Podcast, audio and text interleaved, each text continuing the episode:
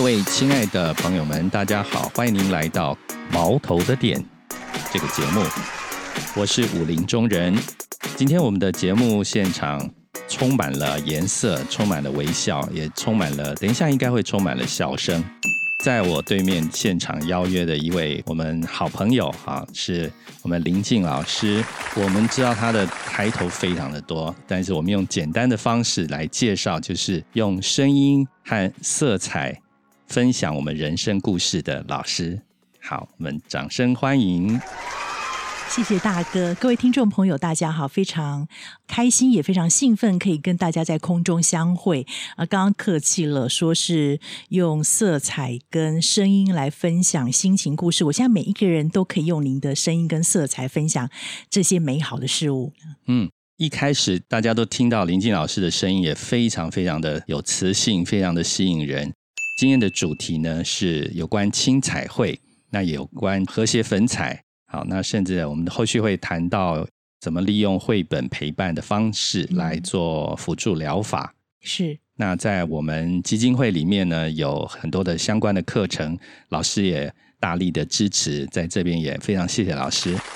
呃，是什么样的动力会让老师是初心是什么？基于什么原因来投入这个彩绘的辅助疗法，或者是我们说有绘本陪伴的辅助疗法？OK，好，呃，因为如果大家有机会，应该是有听过一句话，就是艺术会抚慰人心，艺术会抚慰人心。那每个人会做什么事情，其实跟他从小的这个成长背景有关系。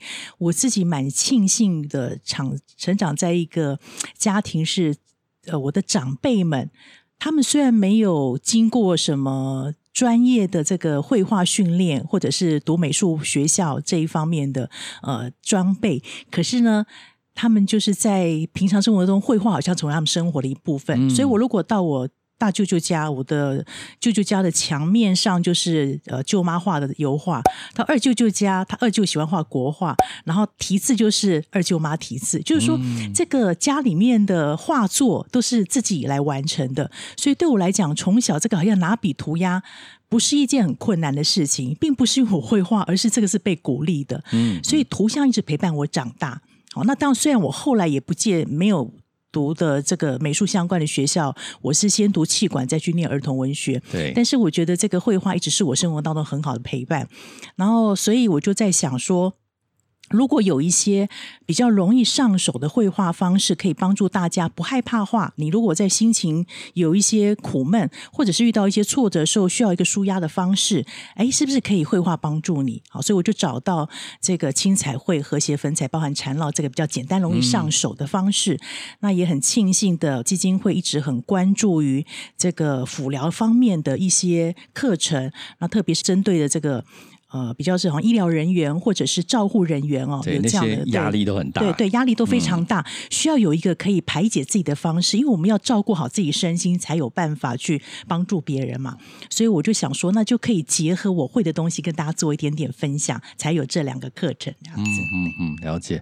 呃，我们刚刚有提到，老师有提到是儿童文学啊，那老师本身也是儿童文学的硕士。哎，对，我是东大的那个儿童文学研究所，刚好有。机会做一些自己的这个绘本方面，或是一些小说方面一些整理，就进去进修。嗯，哦，所以你看文学，然后加上。艺术的彩绘，从小应该是我们可以说耳濡目染，谢谢整个艺术的环境里陶冶。可能因为我们家庭里面没有什么太多玩具，就是但是很愿意提供书，因为我外公他是从事文字工作的人，所以家里的玩具不多，但书就很多。然后有一一面大墙可以画画，对对对，没错，一面画就是你任意彩绘，真的。然后只要你画的不管好不好看，父母亲就把它贴上去。对，所以你就知道被肯定的那个那种喜乐，就会继续做下去。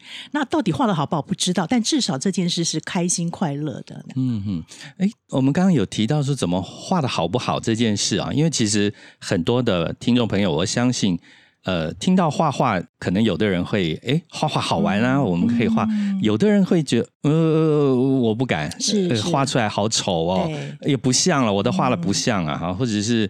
嗯，不行，我每次画画都被人家笑。是，那青彩绘好像有一个谐音啊，钦差为马岁。对，这个这个非常鼓励我。是 是，所以青彩会是可以是什么样的情况？它是怎么来促进我们身心健康，或者说它真的乱画吗？还是这是什么样的方式？其实回到刚刚一个问题，画画有没有好不好这回事情？嗯，那必须要说有一点可惜，在我们过去的教育当中，其实因为这个美术这一方面、艺术方面都不是我们的主流。那如果要升学，要高人一等，都会有这个比赛，好或者一些要求。所以这个比赛要求谁定的，就是看当时的评审是谁。嗯，好，所以那个好不好，也许就是他们在决定的这样子。好，然后其实他画画应该是一件开心的事情，好开心的事情。所以为什么会有青彩会的原因，是因为呃，要说到青彩会的。起源其实大概在二零一八年的时候，是由有一位台湾的罗拉老师，他是第一个把缠绕引进到台湾的。那那个时候我们有几个老师都是手艺的老师嘛，就跟着。那因为后来不管是接触缠绕，或是等一下会分享的和谐分彩，都是外来的，我们就想说有没有一个是台湾。自给自主，从这个地图上面发展出来的一个画画方式，让大家能够呃学习，而且是普罗大众很容易上手的。所以，我们这几个手艺老师又根据我们个别的教学经验，跟每个人擅长的一个绘画的方式，我们把一些简单的画图方法做拆解，那用一些简易的美彩啊美材，会一步一个步骤一个步骤的引导你，有一些画画的技法，怎么样去做练习，然后加上你个人。人的呃背景，或者是你个人的一个天生特质，比如说比较豪放的人，他可能画面就比较灵动；那有些人可能个性拘谨，那也没关系。有一些整齐规律的画面也是可以尝试的啊。我们用这种方式来引导，那创立这个教学系统。嗯嗯嗯，那它对于我们促进身心健康的帮助是怎么样结合在？OK，那一个是因为画画，为什么有些人觉得难，是因为要求精准。对不对？比如说素描，你那个 幅度、角度不对，就不像了嘛。是差很多，对，差很多。对，但是我们现在还原，先把那个像不像先先摆在一边，因为我们学的不是那个精准科学性的东西。但是我们有我们的一些方法，是比如说我们透过某一种笔材、软笔头压压的方式，大家可能都知道。嗯，然后重复在做这些练习，所以当这个。去掉了那个科学性精准的要求之后，你可以在一个可控制的范围之内重复操作那些动作，然后根据那操作动作，它可能叠堆叠成一朵花，一个漂亮的画面。嗯，所以让你自己觉得，哎，我画的其实还挺不错的。哦，就透过一些简单的机制，对，我们脑子是不需要先有构图，对，先不要有构图，对，先把它放开来。啊，但是我们慢慢会引导到，比如说什么叫对称，好，那什么叫对角线？好，什么叫圆圈？这个大家都知道，就是我们从一个先把这个有形的规律先放掉之后，你学会了这个笔跟它做朋友，它可以怎么样产生色彩、形状，然后再来根据，比如说我可以做圆形的堆叠、对角线的堆叠，这些变化，你就可以创造出你自己独有的图样。哦，哎，那听起来这个笔好像要特别一点。呃，我们刚开始是因为国外有个厂商啊，日本的厂商跟我们做一些联系啊，做一些联系，请我们帮他们设计教案，所以我们就用这个这一套笔来使用。那其实基本上文具店都可以买得到这样子，对，嗯嗯嗯。从这样子逻辑推下去，这个图应该会很自然而然把画者自己画画的这个人的心里面的故事就很自然就投射出来。对，真的。非常有概念，因为其实我们我常觉得啦，我们这一生当中，有时候很多人在你身边。为了你好，有时候不见得敢讲真话。哦，可是那个画面是非常诚实的，他会告诉你，反映你现在心情状况，你是很雀跃，或者是你有一点紧张，或者是你有一点点不舒服，你的画面都会告诉你。那我都鼓励呃同学们把这些画面留下来，因为这个走过就不会回来，你只有一生当中，那个画面呈现最真实的，你要好好珍惜，他会跟你说真话。嗯，了解。那在这个方面，我们在课堂里面有没有什么经典的案例？呃，大概知道这一两年来，因为疫情的关系，很多的人都被关在家里面，没办法外出。那但是呢，也透过这个三 C 无远佛界啊，嗯，呃，创造了很多课程交流上的可能性。我就举一个例子啊，我有在去年的大概。暑假期间，那时候香港的疫情比较严重，所以他们大概一年当中都在呃都是居家办公的，居家办公。那有一个学员，他是专门照护这个老先生、老太太，做这些方面的关怀。嗯嗯，他就在网络上线上。想要跟我学这个青才会，所以我们就 one by one 根据我们俩可以的时间，一点一点滴教他。那后来我知道他回去之后呢，在他的呃，他后来在他自己的这个工作上面也是用这个视讯方式，因为他们香港是蛮普遍用视讯做进。他可能是某一个时段，呃，可能五六个老先生、老太太啊，一他就在画面上教他们画画，那就发现说，哎，这些呃老大哥、老大姐非常开心，因为真的有事可做，而且呢。呢，还画的不错，发现自己过去没有机会画画的那个那种梦想，可以在这个疫情当中反而被成全成全了。所以有时候万事互相效力是蛮奇妙的。嗯，哇，这个这听起来真的，因为我们刚刚一直谈说，一开始我们说，哎，画画有些人会很担心画的不好，是就是一个评价的东西马上就进来了。你画的 OK 不 OK 哈？可是庆猜为好像。真的很诺马睡哦，真的哇！这个整个心情先释放了，是释放之后，然后很自然把自己的心情投射在这些画笔的画作里面。然后很重要一点，老师也刚刚提到，就是被称赞。对，好，就是画出来以后，哇，被啊，你画的好棒，嗯，没错，嗯，说到真的好棒。我各位现场看不到，因为我手上有一个老师今天亲自为了这一次的访谈，他画了一个，这个也叫青彩绘嘛？对，青彩绘。非常漂亮，我一看，我想说这么漂亮会叫青彩青彩尾，谢谢。这可是真的这样听下来，好像真的青青彩尾就很漂亮。如果有机会来画画看，其实你也做得到，而且画的更精彩。感谢 感谢。好的，那个我们还没开始画，我们就已经感受到青菜味带给我们身体心灵的健康的那种愉快都出来了。好，那各位听众朋友可以在网络上面搜寻青彩绘。对。我相信一定也有很多啊范例，或者是说简单的教学。是好，那如果有兴趣，也可以到我们基金会来参加我们的课程。那个“轻”是举重若轻的“轻”哦，我觉得也许就是。感觉上非常复杂的图，可是我却可以用轻巧的方式把它表达出来，这是青彩会很重要的精神。哦，这个名词谁 谁发想的这么厉害？那 是我们有一个七人小组，就是这个教学团队，我们共同激荡出来的。太厉害，太厉害！因为像我们常常说。呃，轻食啊，然后我们这个吃太重了，我们就轻一点。对对，这个彩绘，我要要我画画很难呢。啊，我们是轻彩绘，是。然后正好又是庆猜为，对庆猜为台语的这个谐音啊啊，刚刚也有提到一个和谐粉彩，是。呃，我所知道的和谐粉彩，因为有个粉嘛，对。然后我也看了网络上的一些资料，然后我们的课程基金会课程，我们也大概从旁边看到，就是。好像是粉笔啊，把它削削削那个粉，削粉的，对。呃，因为有些人会怕脏，对不对？就是怎么会用手呢？OK，好，这要回到这个粉和谐粉彩怎么来的？哈，对，怎么来的？这个它其实从日本过来啊，大概在两千年的时候，日本那时候经济大崩盘，所以有很多那种日本。霸凌事件啊，跳楼自杀事件。那创办人戏骨点克先生呢，本身碰到这种社会现象，他是一个心理非常温柔的人，他当然会觉得不舍。加上说，呃，他太太得了一个不治之症哦，所以他常常要陪伴太太到医院去看病。好，到医院去看病，他自己本身很有意思，他是一个金融从业人员，所以跟这个艺术背景没有太大关系。他只是喜欢美好的事件，有时候随意涂鸦这样子而已。那那时候因为常陪太太到呃。呃，医院去看病，心里也蛮郁闷的嘛，所以他就想说，他要来画画。我说他有画过水彩，有画过呃油画，可是那都太复杂。那这个粉彩在日本据说是他们普罗大众，有点像我们小学生用的那个雄狮蜡笔。嗯，他们是用粉彩，呃，粉彩，所以有人就送他一盒粉彩，因为不大盒。这个大概长宽大概十五公分乘以十五公分的小小的小小的就很好携带，然后画面也小小的，所以他有时候陪伴太太看病的时候，他就在旁边画。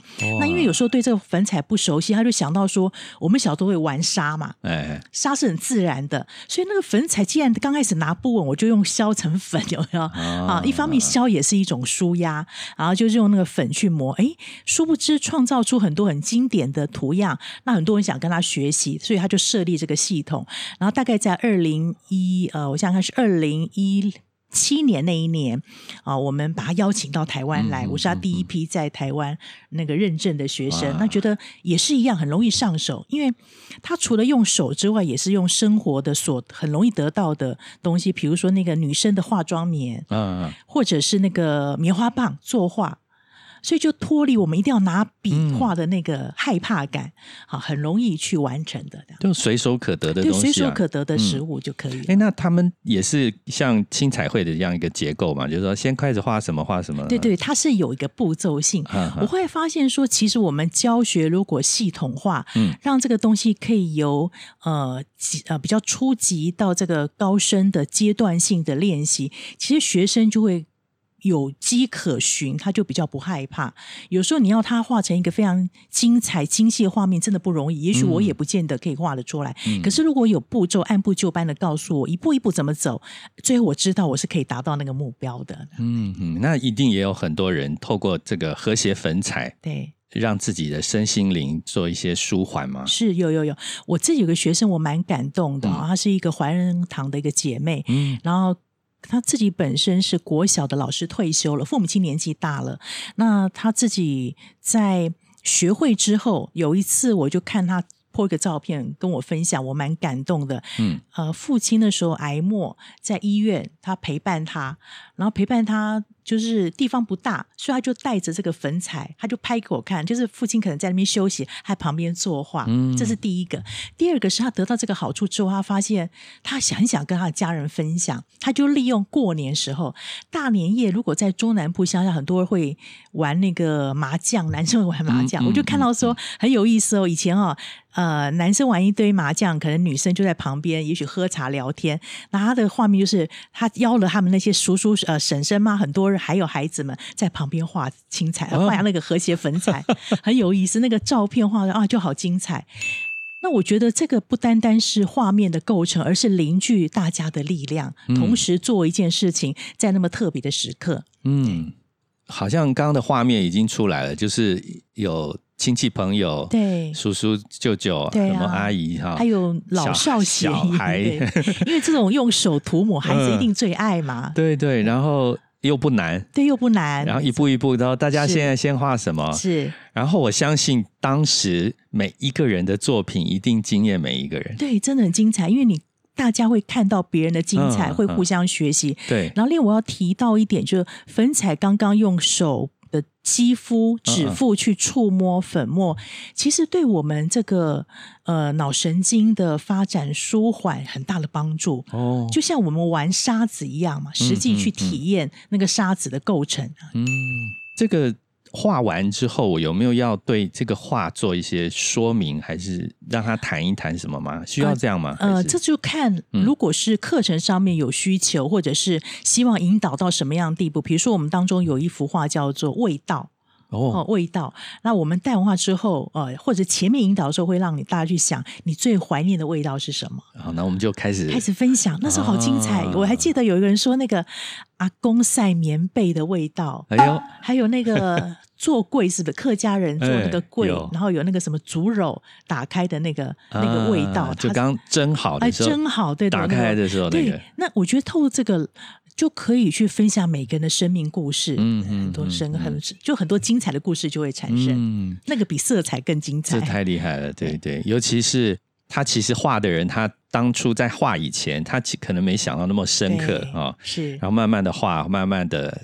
透过画分享他的故事，然后一边说，可能更清晰的又回顾了当时的情境，然后可能有一些呃当时的情绪啊，因为透过味道把当时的记忆抓回来，是，然后呢，当时的记忆可能当时有一些情绪，他会抒发一下，然后跟同班同学然后大家聊一聊，是，嗯，真的是很棒。刚刚有提到视讯课程啊。我突然有一个感觉是，这些很棒的课程，当然如果是面对面的上课，有老师亲自看。那很及时的可以看到这个同学，然后那个同学，然后大家就现场的分享，是那个产生出来的中效，就是课程的团体动力哈，很有那个感觉会出现。但是视讯，嗯，怎么让它达到我们希望达到的方的那个目标？对，呃，就是其实我们视讯有时候也可以在视窗那边展现大家的创作，或者是视讯课程当中，其实如果大家愿意前面先一些分享。因为很重要是视讯比较缺乏是那个面对面的接触嘛，所以我们如果老师们设计题目上面会有一些可以让大家先在前面分享暖身的部分，我相信在开始创作的时候更有温度，然后完了之后大家拿起来做一点分享这样子，对，这也是一种方式。这个听起来这个课程这这太吸引人了，欢迎参加。是是是，这个听众朋友他如果觉得这个光听我们讲话啊，就是。耍嘴皮子，但是事实上，整个和谐粉彩也好，或者是青彩绘也好，它在整个课程的过程里，你一定会获得非常厚深厚的同学们的回馈。对，那同时老师的回馈，好，然后更重要是你对你自己的身心灵做了一个反思，然后，嗯，通过这样的反省，自己对自己的认识可能又更深一层啊。对。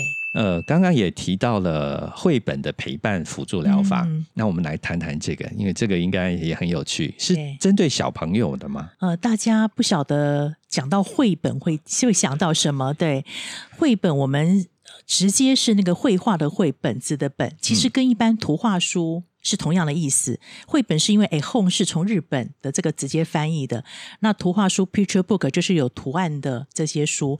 呃，其实大家不晓得对绘本跟图图画书有什么样概念？觉得那个好像是小朋友看的嘛？我们大人需要吗？嗯，那其实我必须要说，大人更需要读绘本啊。我举一个例子，在日本有一个非常有名的。作者啊，柳田邦男他自己有提到三读绘本，好，他一个叫绘本之旅提的，他是非日本非常有名的文学创作者，嗯嗯，然后他自己的文体大部分都是对这个日本的社会关怀或者生死的议题，可是，在他五十七岁那一年呢，竟然发生了一件事情，就是他的二十五岁的儿子自杀身亡。你想想看，对一个自己很关心社会议题、生死关怀的人，那很大的冲击。所以他大概有两三个月的时间没办法走出来，一直到了两三月之后，有一次他就无意中想说出去透透气，不知不觉就走到一个书店，而且呢，冥冥之中好像就有一股力量带着他往那个绘本区、嗯，儿童区。